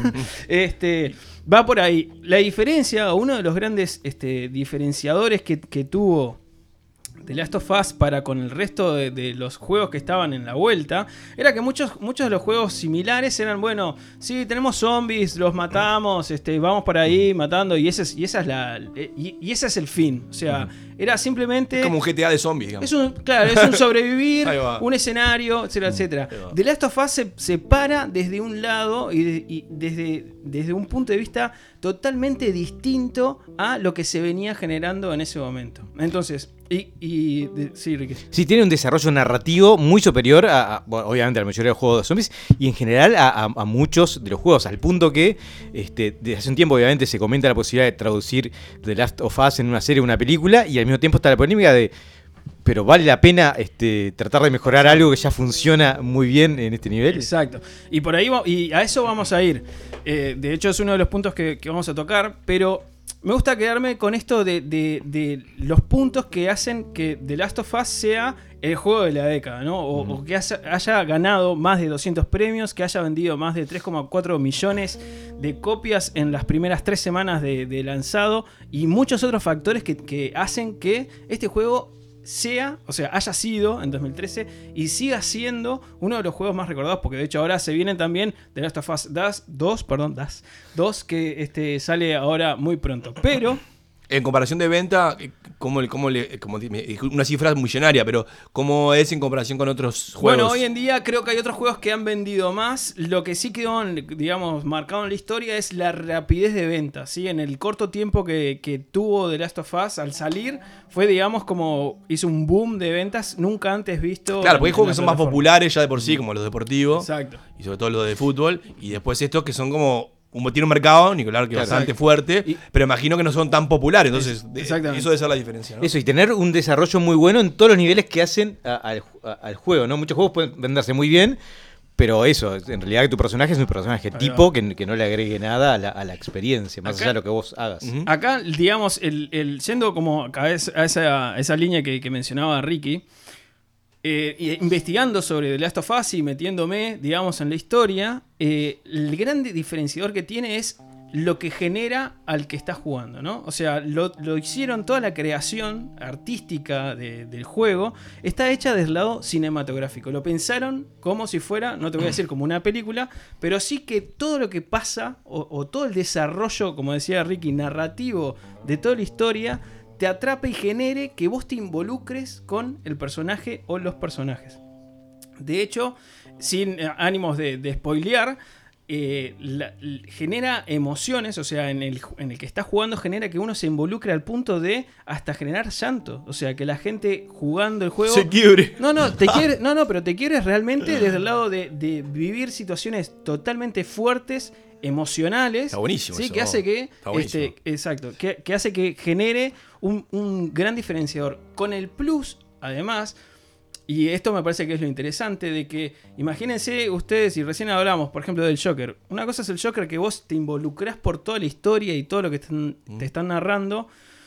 Imagínate si vos pude- podés ser parte de esa historia. O sea, si vos podés acompañar ese proceso narrativo y si vos en realidad sos, o sea, porque vos jugando, digamos, sos un personaje más. Sos un personaje de esa historia que se está narrando y, y- y vivís, digamos, toda esa Ahí no, narración. tiene, no tiene cómo perder. En realidad estaba a punto de acotarte eso mismo, que es eh, eh, si vos estás recontra y metido en una historia y además sos partícipe de la misma, es como. Sí, bueno, igual hay, hay juegos que lo han hecho mal cuando, cuando eh, pongo, pongo a pensar en algunos de los... Max eh, Payne. Farscape, por ejemplo, que muchos de ellos ya hasta el final decís, vos, ¿qué es esto? Y no tenés control sobre el final y lo que le pasa a tu personaje es, vos... Sí, siempre termina igual dependiendo de lo que hagas. Siempre Mario va a, va a Hice- conquistar a la princesa. No, hice todo esto para que al final mi, mi personaje se convirtiera en el dictador de fulanito. Claro. ¿no? Tenés cosas que van a contramano. Y esto tenía algo que en su momento generó, por ejemplo, eh, Torrent Planscape, que fue un juego de los 90, que es este así como eh, la referencia de, de los juegos con desarrollo de personaje, tiene esta característica también, ¿no? Juegos que en donde los personajes no son personajes tipos, sino que son personajes con, lo- con los que te encariñas porque tienen características y tienen es un desarrollo que decís, "Ta, no me da lo mismo si se muere o no se muere. Exacto. Cosas, cosas adicionales también este, en relación a esto, que a mí me llamó mucho la atención es, de nuevo, situémonos en 2013, ¿no? Estamos hablando de que más allá de que no fue hace mucho, son bastantes años. claro, una digamos. culada- una culada de años. Exacto. Eh, entonces, eh, ahora después vamos a, a- a mostrar y ver todo lo que fue el, el making, ¿no? Todo- o sea, toda la parte del desarrollo de esos personajes fue realizado como si fuera una película. Tiene Claro. actores reales que fueron, obviamente, con trajes, con sensores, Sí, sí, con etcétera, todo lo que se usa. Desarrollando toda la historia y de hecho. Los actores, este, en, en el caso de Ellie, que es digamos la personaje eh, principal, ha ganado premios como mejor actriz de videojuegos. O sea, ha ganado premios y, y destaques por su actuación y su desarrollo de, del personaje. Claro, que, que además no son tipos que le pegaron pelotitas y, y tienen que hacer los movimientos sino que son- actores de Exacto. Hollywood, es decir, son tipos que, que se dedican a eso, entonces que tienen la posibilidad de transmitirle algún elemento mucho Que le más ponen hasta interesante. vida y todo. Sí, sí, es que es así. De hecho, ahora, después, capaz que para que para que la gente lo vea, podemos compartir después links y eso, pero es, es tal cual esto que, que mencionamos. Otra cosa eh, que también a mí me llamó mucho la atención y que va Qué con e- laburo, igual, vos estaba pensando en eso. que va, que va con esto de. Perdón, Gonza, por la introducción, pero mencionó sí. esto y ahora también vemos un poquito esto del, del making of. Pero eh, con esto de la narración y de cómo uno se involucra con los personajes. Eh, estamos hablando de que Ellie, por ejemplo, es una adolescente, ¿sí? tiene 12 años en, la historia o por ahí. Este, tiene que. O sea, todo el personaje se desarrolla junto con Joel, que no es su padre, no es nadie, no, es, no es un familiar. Pero a su vez, en, en esa época y en muchos de los juegos del momento, digamos, eh, caíamos en esto, que esto acá capaz que le tiro el centro a Bruno con su machismo feminismo, pero, pero, pero muchos de los juegos era el personaje principal el hombre. ¿sí? En los juegos de, de tercera persona, shooters, eh, de supervivencia, pam, el personaje es un hombre que va, pim pum pam, hace lo que tenga que hacer. Acá se dieron cuenta y visualizaron también de que el desarrollo de la relación entre Joel, que es este personaje masculino, eh, un hombre mayor adulto, y Ellie, y los vínculos que esa relación generaba, era el fuerte. Entonces también hicieron que el personaje de Ellie fuera el que, eh, el que fuera ganando protagonismo en la historia. A tal punto que, digamos, dentro de las actualizaciones, después del primer lanzamiento que hicieron, que se le llama DLCs, ¿sí? que son como, digamos, eh, mis- como misiones o historias adicionales a, a esa misma, a ese mismo cuento, digamos, generaron un nuevo juego que se llama The Last of Us Left Behind, que en realidad la historia es a través de Ellie. ¿sí? Es, digamos, es una parte en el tiempo, como si fuera plot points y, y Plot twist. plot twists, que hacen que eh, se cuenten partes de la historia que no estaban contadas desde el punto de vista Que y desde el solo trabajo ella, de ¿no? ella. Lo cual genera, este, esto sí, si buscan en YouTube las reacciones, o sea, teenagers jugando a The Last of Us o reacciones de juegos, van a ver que cuando sale este juego, la reacción de la gente que, que- que conoció la historia y que conoce, le genera como más eh, el involucrarse más con Ellie, y, eh, que es este personaje femenino, y con lo que ella tiene que pasar para que después en la historia original se genere otro, otro tipo de cosas. El, el punto en este tema es que fueron también de los primeros o de los pioneros en, en, digamos, realzar la figura femenina como protagonista principal este, de la historia. Al punto que, y, esto estamos hablando ya de Last of Us Left Behind, fue lanzado en 2014, eh, pero al punto también, y fueron eh, capaz que hasta un paso más, con que en, este, en esta, eh, digamos, eh, situación o en esta parte del juego, genera una relación gay entre Ellie y su amiga o el otro personaje que estaba este, en la vuelta. Estamos hablando 2014, no estamos hablando de 2020, donde en, esa- en ese momento simplemente era un beso, una situación normal, pero The Last of Us 2, que es lo que se va a lanzar ahora, tiene fecha de lanzamiento creo que el 19 de junio, sale ahora nomás. Este, simplemente Ellie ya es declaradamente gay, de hecho los trailers y, y escenas que tenemos en la vuelta marcan una situación romántica de ella con alguien y eso va a ser lo que va a desencadenar la segunda parte este, de, de la historia. Es este. Adicionalmente, otro de los, de los puntos que, que me interesó mucho, eh, con esto también de la narrativa y de lo real y de lo ficticio, eh, también en, ese momento, digamos, los zombies eran, eran como mencionamos, estaban en, en boga, pero ellos querían hacer, o sea, la empresa que, que, que lo realizó, la productora que se llama eh, Naughty Dog, eh, una de las cosas que quiso hacer era cambiar un poco la pisada, ¿no? Ir por un camino distinto y hasta pensaron en, en hacer un juego con esta historia sin personajes este, zombies o, o caníbales en este caso, porque en este caso la historia cuenta que es una infección por un hongo que se llama Cordyceps, que lo anecdótico es que es un hongo real y ahora vamos a hablar un poquito sobre eso, este, que afecta, digamos, a los seres humanos, hace que se transformen en carnívoros y a su vez esa enfermedad este, se, se propague. Pero ta, es un hongo y es un hongo real y la propagación de este hongo y de esta enfermedad es real también. O sea, ahora vamos a hablar un poquito de eso que es lo más interesante de, de- de todo esto. Pero a lo que voy es que se agarraron de cosas que fueran dentro de todo lo más agarrados de la realidad posible para que la historia y la narrativa de la historia también este, vaya por, e- por ese lado. Contaba- empatice más también. Exacto. Eh, Neil Druckmann, que es este, digamos, el creador, eh, cuenta que estaba mirando eh, National Geographic, ¿sí? Y de repente vio eh, un documental que hablaba de este hongo, que, el hongo Cordyceps. Los invito también a, a- a buscarlo, este, Cordyceps con, con Y, pero básicamente es un hongo que en- eh, lo muestran con hormigas, pero que, digamos, se, se aloja en hormigas, las toma, hace que digamos, reaccionen con locura, o sea, químicamente las ataca este, y las transforma en una especie de zombies, digamos. las vuelve adictas Las a- vuelve locas, las termina matando, ¿sí? Y a su vez el, el- toma, digamos, el, el- el huésped y a partir de ahí crece y genera y se se esparce posteriormente. Entonces, digamos, en la parte artística también, a partir de ese documental y a partir de, imágenes reales de- del virus, perdón, del hongo, generaron estos personajes ficticios para, este, para la película. Por otro lado, también analizaron esto de utilizar zombies o utilizar animales este, que estuvieran también infectados y optaron por no hacerlo para también mantenerlo lo más, este, lo más real posible. ¿Ibas a decir algo, Brunito? ¿No? Bueno, perfecto. Pasamos entonces a la segunda parte después de esta tanda.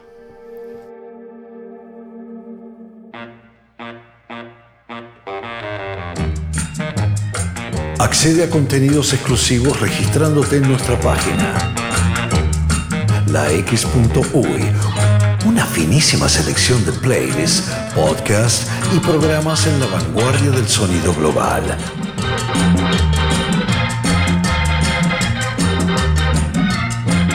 lax.uy.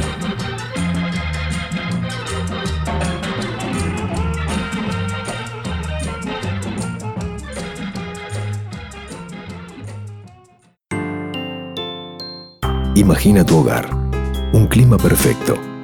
Imagina en cristal el ahorro energético. Día, lo mejor de la vida refleja tu interior.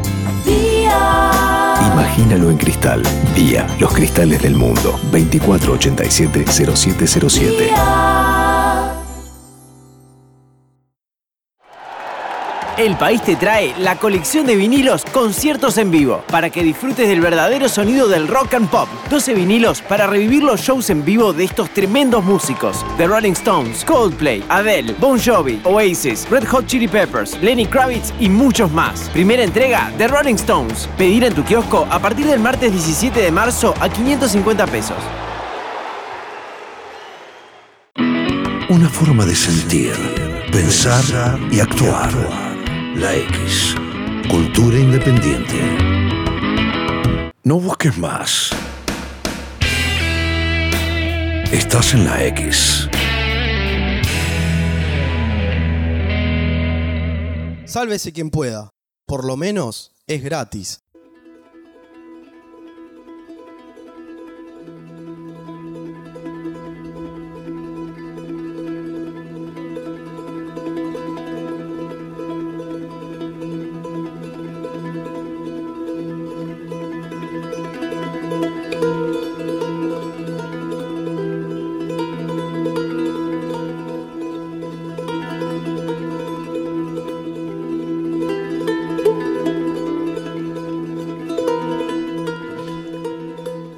Lanzado en junio de 2013, The Last of Us plantea un drama humano muy complejo, con muchos matices, eh, muchos temas serios. La música entró de manera perfecta, no era algo a lo que estábamos acostumbrados.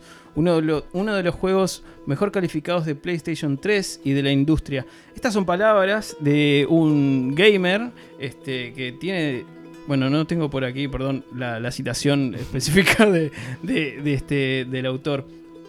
Pero volviendo a, a lo que iniciaba este, nuestra primera pregunta, que era si se habían involucrado con algún personaje, paso o eh, alguna historia, paso también a hacer otra pregunta más del lado cinematográfico, y es si la musicalización o los sonidos este, que forman parte de, de un film o de una obra este, artística los han transportado a ciertos lugares o les han generado esos, esas Yo emociones. lo que te voy a responder frente a eso es que yo si un día hago, saco una canción propia, me gustaría que tenga un videojuego.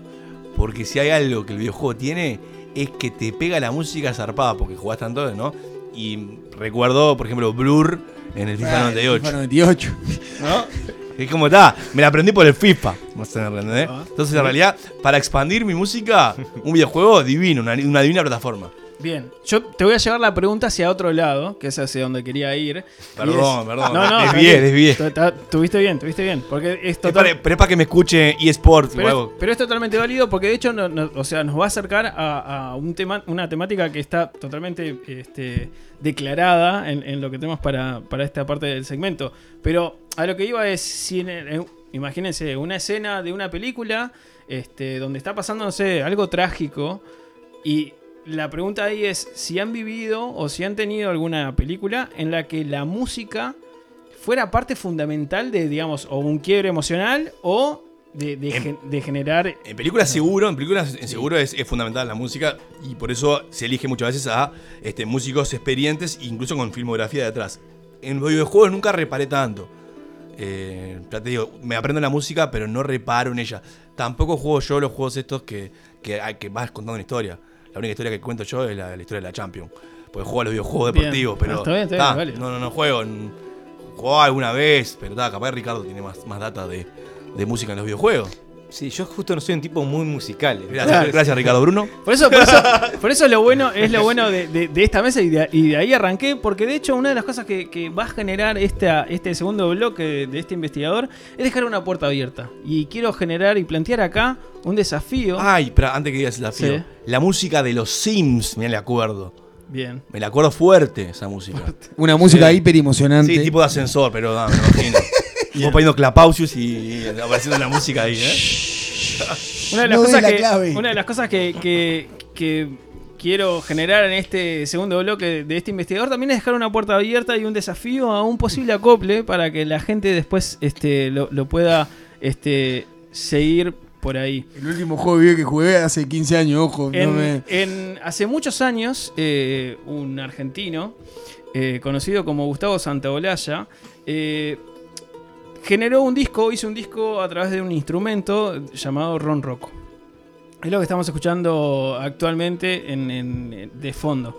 El Ron Rocco, digamos, es un charango un poquito más grande, ¿sí? Más Es- grave. es más grave. De hecho, este, Gustavo lo, lo presenta y lo comenta de este, desde ese mismo lado. El, el, digamos, la- el estilo, la técnica para tocarlo es distinta. Y, y al ser más grave también, al, al- al mástil ser más extendido, puede generar otro tipo de sonidos y de vibraciones que, este, hacen que, tenga como un sonido muy particular. Eh, a través de este disco que lo pueden encontrar en Spotify, lo pueden encontrar en, cualquier lado, Ron Rocco se llama, es este homónimo del instrumento. eh, a Gustavo se le abrieron muchas puertas a nivel cinematográfico. Este, de hecho, si, no, si mal lo recuerdo, lo contactaron para que uno de los temas, denominado Iguazú, sea parte de la película Babel, eh, que fue una de las primeras este, en las que Gustavo tuvo, este, estuvo trabajando. De Obviamente, hecho, perdón, Negro, dos segundos, pero es una de las películas que hoy cuando preguntaste, la música a mí me, me llegó, pero Ah. hasta las entrañas, ¿eh? Igual, O igual sea, an- antes tuvo Amores Perros con Exacto. Alejandro. Antes Pilar. también estuvo Amores Perros eh, con Alejandro, mexicano, que también lo conoció siendo, o sea, él siendo Alejandro DJ.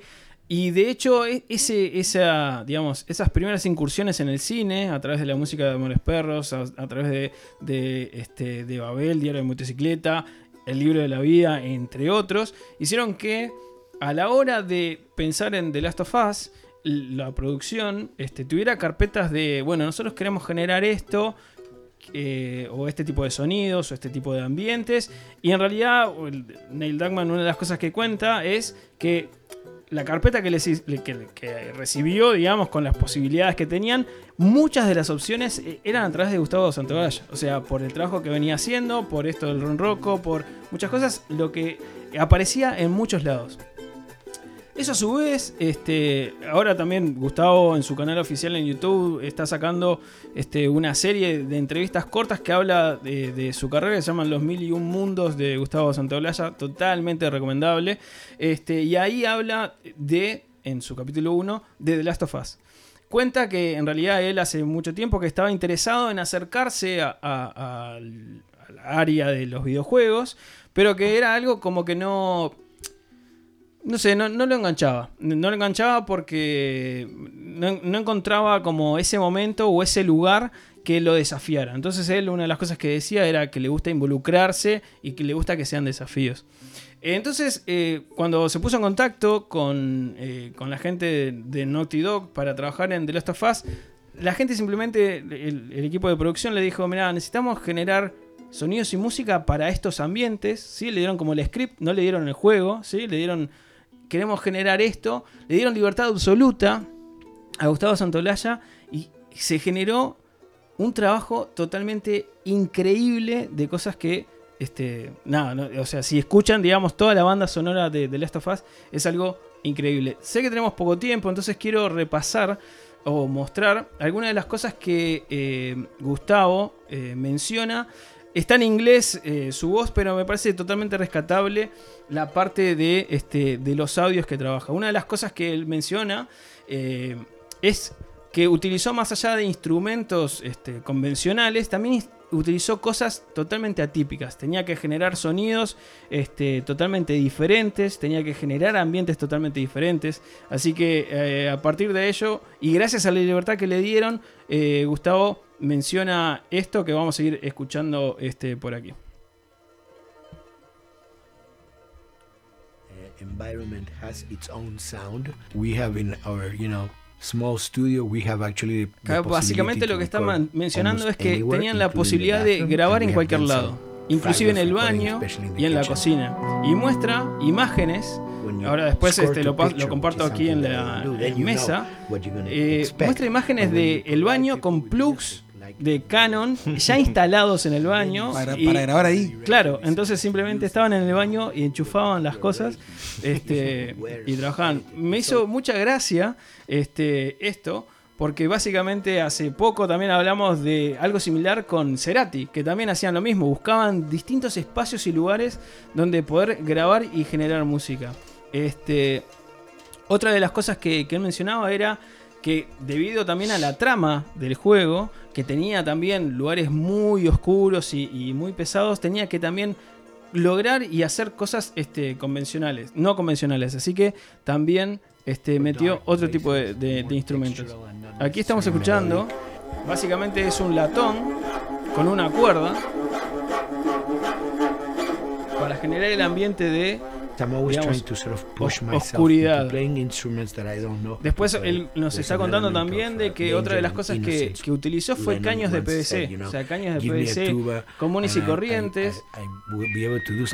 Usaba también este resortes, latones, todo para generar los distintos ambientes y situaciones. Acá en este momento está estamos escuchando un caño de PVC común y corriente. Ah, está enfermo Santoraya, ¿no? Está totalmente enfermo. Este, yo creo que una de las cosas que, que- invita, y, con esto quiero, quiero cerrar, mencionar un par de cosas. Eh, como bien decía Ricky, HBO ya firmó para sacar The Last of Us la serie, ¿sí? con el creador de este de Chernobyl, ¿sí? Van a estar trabajando en, conjun- en conjunto. Gustavo Santaolalla va a estar también realizando la banda sonora.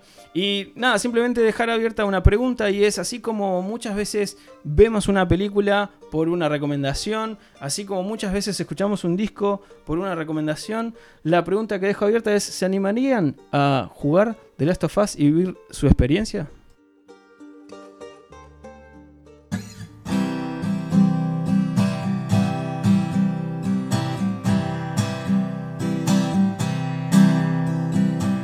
Quemando la turbina, te escapas. Vas a volver a herirme otra vez. Bueno, nos vamos yendo este otro lunes. En el día de hoy, capaz que muchos lo notaron, Gaby no nos pudo acompañar. Eh, le mandamos un beso enorme eh, de parte de todos acá en mesa. Tuvo una, una complicación eh, con una amiga y bueno, nada, nuestra parte este, acompañarla también. Esperemos que pueda volver pronto y, y bueno, y sabemos que nos escuchó en el día de hoy, así que Gaby sabemos que nos está escuchando. Te mandamos un beso enorme. Sabemos que estás ahí. Sabemos que estás ahí. y bueno, con ustedes nos encontramos nuevamente el miércoles a las 22.30 para que el aire, como decían imputables, se vuelva, pero esta vez sálvese que pueda.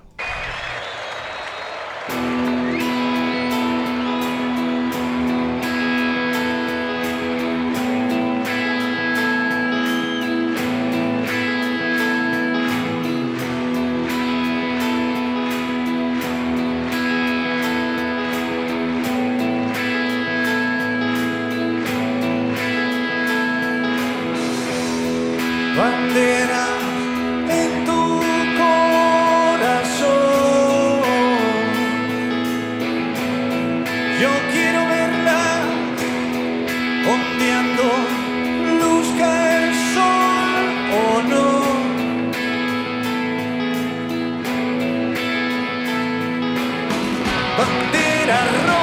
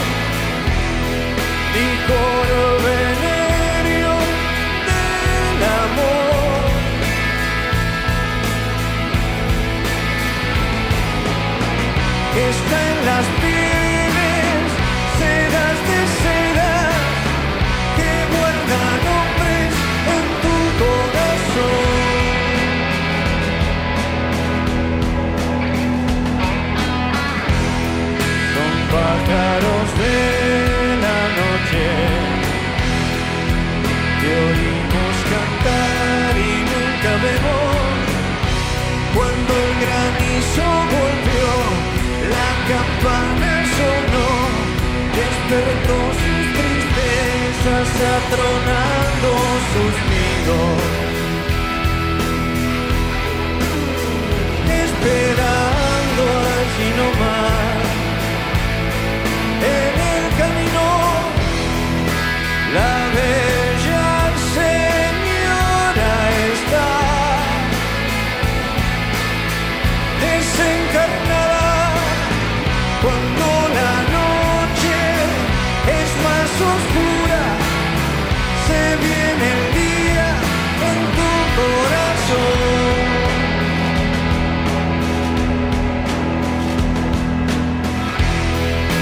Estás cambiando más que yo gira gira gira. Asusta un poco verte